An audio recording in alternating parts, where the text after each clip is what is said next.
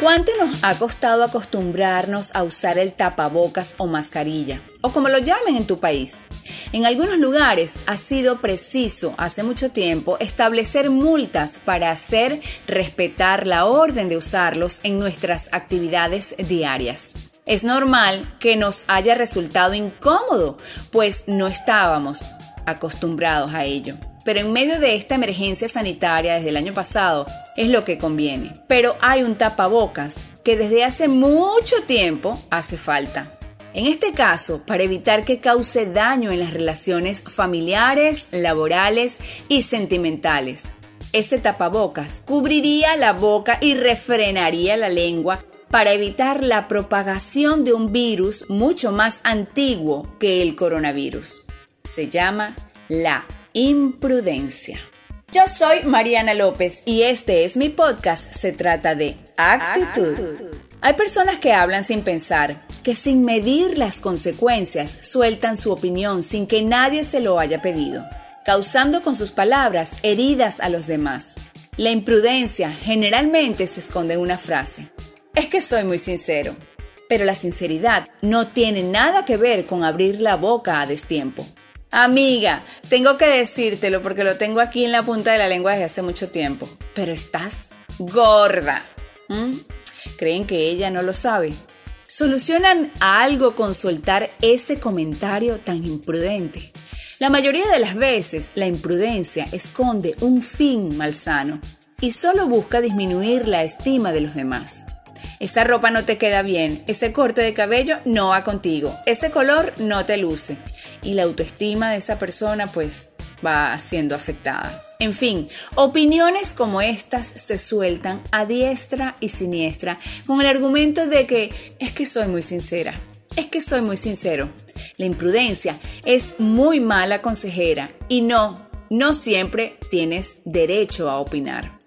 Muchas veces no has terminado de contar algo que te pasó cuando sale alguien a opinar. De inmediato hace un diagnóstico del problema, expone las causas, las consecuencias y todo aquello que se le ocurra en función de lo que según él o ella debes y no debes hacer.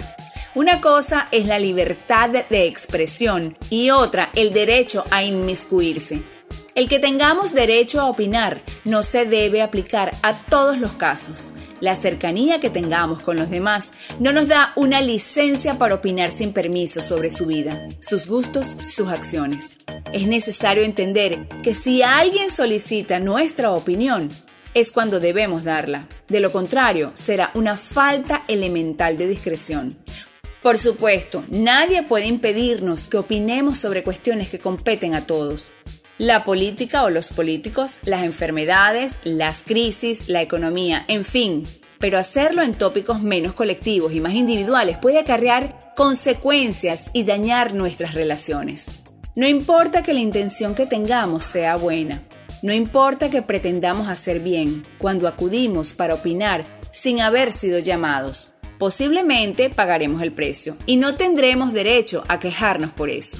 William Shakespeare decía, Presta el oído a todos y a pocos la voz. Oye las censuras de los demás, pero reserva tu propia opinión.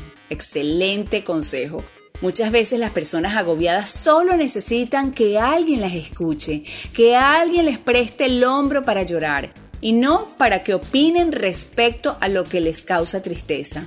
Seamos más empáticos y sobre todo más prudentes. Escucha bien, prudentes. No hay valor más apreciado que la discreción en una relación, ya sea familiar, laboral o sentimental.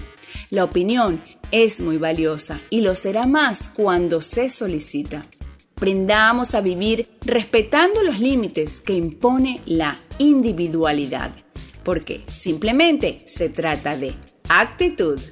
Espero que te haya gustado el episodio del día de hoy. Yo soy Mariana López y si quieres también lo puedes compartir. Estaría muy agradecida. Espero que te encuentres en el lugar correcto con las personas precisas y recuerda que la victoria en tu vida siempre está a tu alcance porque simplemente se trata de actitud.